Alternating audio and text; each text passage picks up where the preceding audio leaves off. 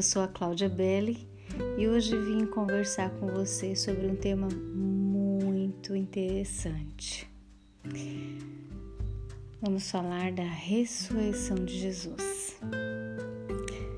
A pedra rolou. Lá no livro de Marcos, no capítulo 15,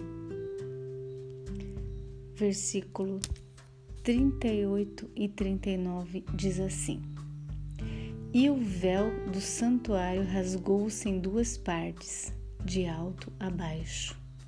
O centurão que estava em frente dele, vendo que assim expirava, disse: Verdadeiramente, este homem era o Filho de Deus. E lá no verso 42 ao 47 fala sobre o sepultamento de Jesus. Ao cair da tarde, por ser o dia da preparação, isto é, a véspera do sábado, vindo José de Arimateia, ilustre membro do Sinédrio, que também esperava o reino de Deus, dirigiu-se resolutamente a Pilatos e pediu o corpo de Jesus. Mas Pilatos admirou-se de que ele já tivesse morrido e, tendo chamado o centurião, perguntou-lhe se havia muito que morrera. Após certificar-se pela informação do comandante, cedeu o corpo a José. Este, baixando o corpo da cruz, envolveu em um lençol que comprara e o depositou em um túmulo, túmulo que tinha sido aberto numa rocha e rolou uma pedra para a entrada do túmulo.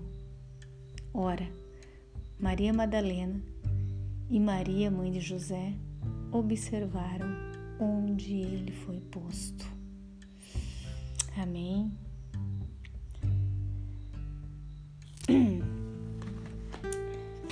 Para nós refletirmos, hein? Forte essa passagem. O momento que Jesus morreu por nós naquela cruz, né? Mas graças a bom Deus, a um Deus que nós servimos, Jesus ressuscitou, ele vive. É, eu estava lendo o Pão Diário para Mulheres e no dia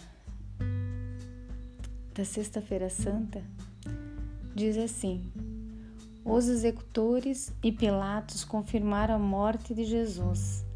Ela também foi atestada por dois membros do Sinédrio, que prepararam seu corpo para o sepultamento. Jesus foi colocado em um túmulo novo escavado na rocha.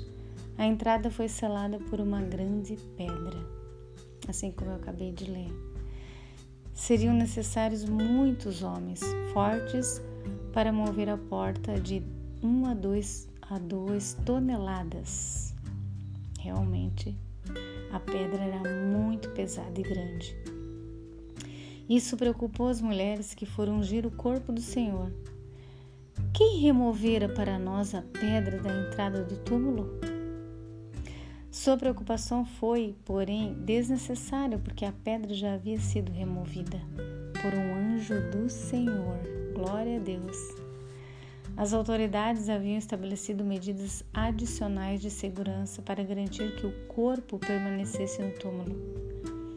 A enorme porta foi lacrada com o selo romano e quem o rompesse sofreria severa punição, prisão e até morte. Uma guarnição de soldados romanos bem treinados foi destacada para garantir a máxima segurança. Era muito perigoso e praticamente impossível alguém entrar ou sair do túmulo. Mas o impossível aconteceu. Não havia, é claro, necessidade de remover a pedra de a porta, né, de pedra para deixar Jesus sair. Ele poderia facilmente ter atravessado as paredes do túmulo ou a porta de pedra.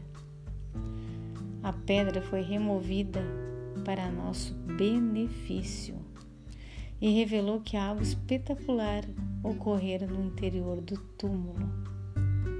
Permitiu que as mulheres, os discípulos de Jesus, seus inimigos e ainda outros entrassem ali para se certificarem de que seu corpo não estava mais lá. Aleluia. A porta de pedra foi removida, não para deixar Jesus sair, mas para as pessoas entrarem e verem por si mesmas que o túmulo estava vazio. Jesus ressurgira dos mortos. Uau!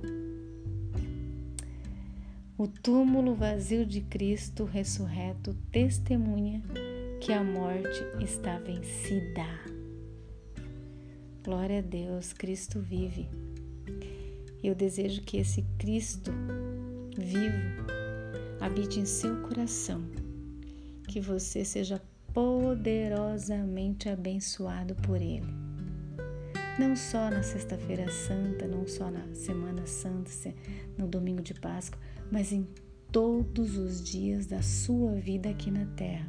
Tome posse dessas bênçãos que o Senhor tem para você, porque para Ele nada é impossível. Um beijo no teu coração.